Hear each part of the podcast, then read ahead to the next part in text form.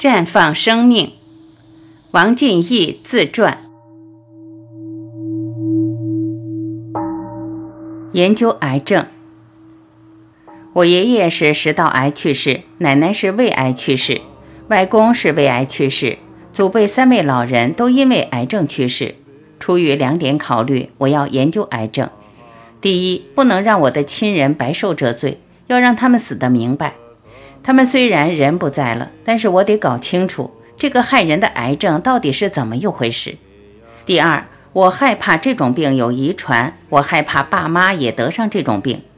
后来发现，癌症病人一检查出来就是中晚期。我在家里面接触到很多这样的病号，我就在想，癌症的早期症状是什么呢？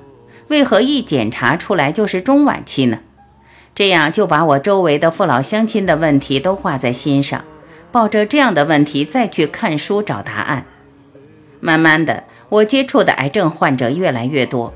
我发现西医把癌症分为喉癌、食道癌、胃癌、肝癌、肺癌、胆囊癌等等，基本上各个部位都有，名称多得数不过来。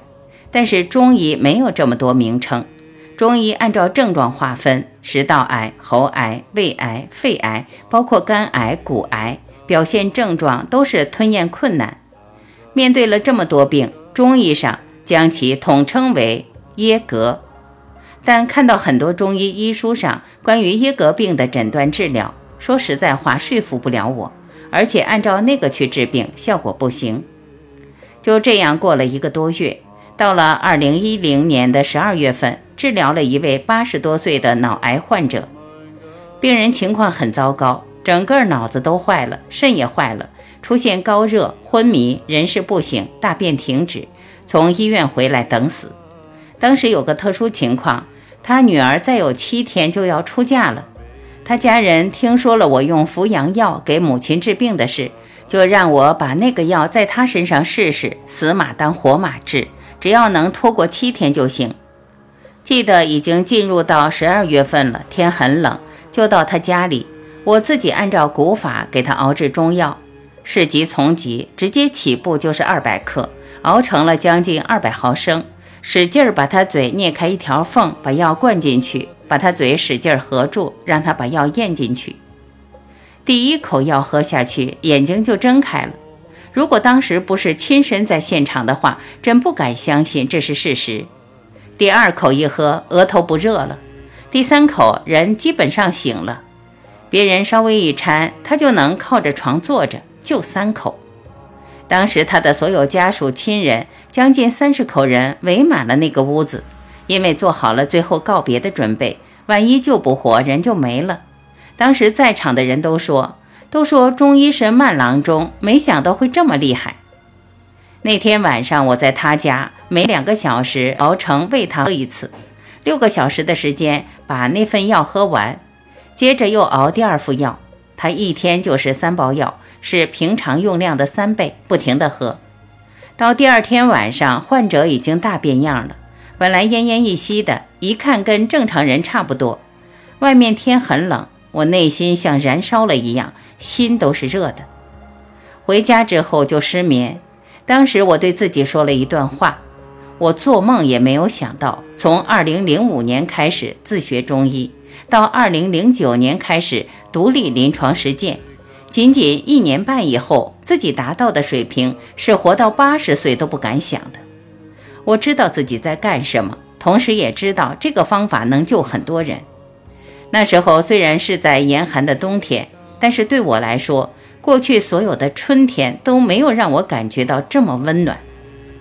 整整失眠了一个多月，处在一种兴奋失眠当中。一个多月时间内，我悟透了阴阳辩证，明确了一切病的根本原因就是中央阳气不足。一切病是中焦寒湿才引起上火，本质都是阳气不足。那时候，我把郑清安老师阴阳辩证的思路，也是《黄帝内经》讲的“阳生阴长，阳杀阴藏”，阳气足，牙齿就长得牢固；阳气不足了，牙齿松动，视力下降，脑子不管用，心情不好，人活着的一切反常，通通都出来了。通过现实，通过走弯路，我悟到了，让我反省，意识到过去的很多方法不对。从这以后，我把按摩、敲胆经都放弃不用了，因为这些不能从根本上解决阳气问题。这个时候，我的心已经亮堂了，走上了一条扶阳大道。我在心里就对自己说：从今以后，天下所有的病我都看不偏。这个思想在我心里已经种下了。二零一一年一开始到剩下来的半年多的时间，我几乎都是围绕着临床，不管来的什么病，就用扶阳这个根本点作为治病的原则。这个是子宫癌，扶阳；这个是直肠癌，还是扶阳；另外一个是胃癌，还是扶阳。我小店对面是我们乡最大的酒店，有个刷碗的服务员是个农村妇女，一身病上不来气儿。走十步路就要坐下来，哈哈哈的喘气。平常人十分钟的路程，他要走近一个小时。我看就是阳气衰竭，心脏功能不行了。我给他开了这种扶阳的药，帮他熬成，看着他喝。喝了一天，第二天早上我刚开门，他就跑过来告诉我病好了。药一喝，昨天晚上像花生米一样大小形状的疙疙瘩瘩的拉了半盆。用棍子去按，用脚去踩都踩不动。他的病在中医上叫气疙瘩，是生着闷气在吃寒凉造成的。癌症的本质就是人生气的时候又接触了寒凉，简称气裹寒。生闷气时受凉或者吃了生凉的，体内就形成了寒气疙瘩，在体内会越长越硬，就是他后来拉出来的这些东西。随后我又给他巩固了三天，彻底好了。随后，我收治了一位直肠癌患者，他在洛阳各大医院治来治去不见效，一口水喝不进去，大便一点也拉不出来。这种病在中医上叫关格重症，就是把胃和食道堵死了，下面拉不出去，上面进不来，最后的结局就是把人给活活饿死、渴死。堵死的它就是痰。上面的痰把食道堵死了，下面的痰在大肠、小肠、胃里面都有，胃夹在中间，人饿得很，可是啥也吃不下去。这样的情况已经持续了九天，人硬是饿成了皮包骨头，家里面都准备好后事了。这位患者的儿子是一位熟人，听说我会治病，让我看看他妈的情况。人在快死的时候，长相真的非常吓人，但我不害怕。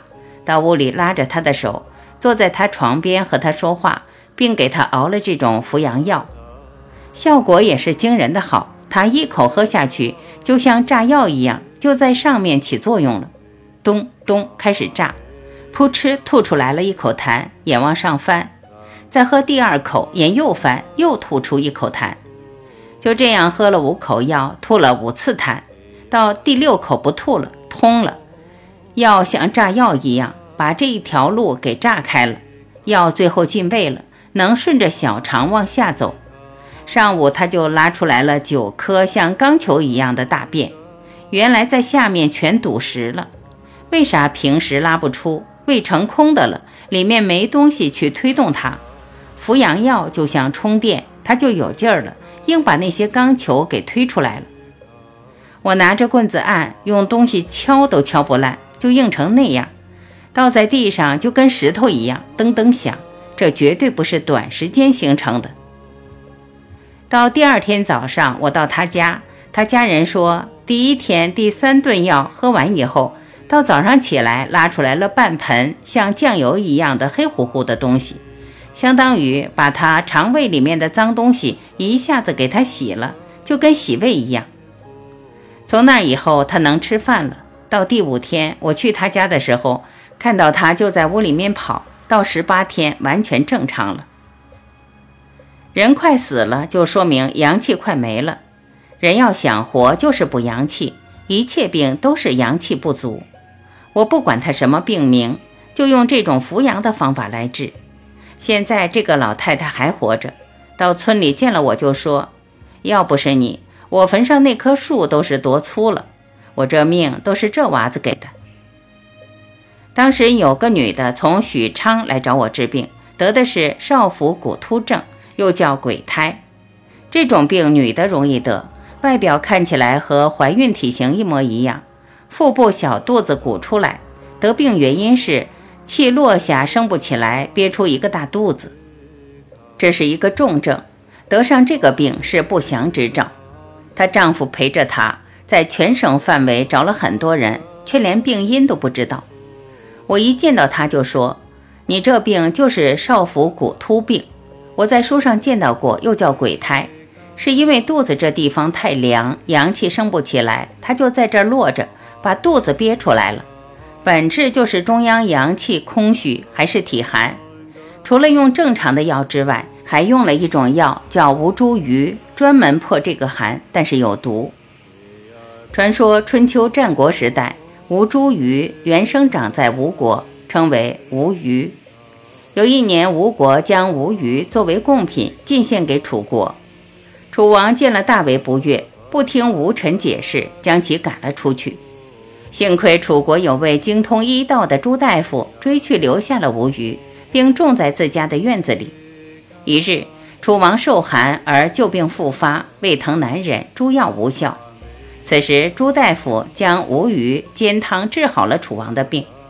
当楚王得知此事后，立即派人前往吴国道歉。并号召楚国广为种植吴虞。为了让人们永远记住朱大夫的功劳，楚王便把吴鱼更名为吴茱萸。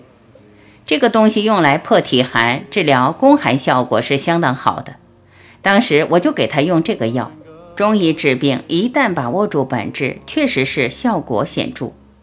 当天他药一喝，到晚上就不停地拉肚子，到第二天早上，肚子下去了三分之二。这不是消肿，是破寒。用热药来破寒，可以达到消肿的效果。二零一零年摸索出来以后，到二零一一年上半年接触的，不管是高血压也好，牛皮癣也好，哮喘也好，我都是一个思路：扶阳。本来治病是很难的，中医上讲辨证施治，给每个人开的药方都不一样。可我通过找到病的本质，病不同，用药一样。十多个人病各种各样，可是用药一模一样。中医这条路上是陷阱重重，想学太难了。就在这一年多的时间，我闯过了一个又一个关口。通过自己用心观察，把以前所学的在事实面前检验，通过自己试，自己家人试，然后再给周围人治病，慢慢看到只有扶阳这一条正道。这么多年学医，就专盯着没有做好的作为我的突破点。一个人要是容易满足，就很难打破自己。我这么多年打破自己，如同家常饭。学医就是能解决大家的问题，能让更多的人受益，这样的方法我才学。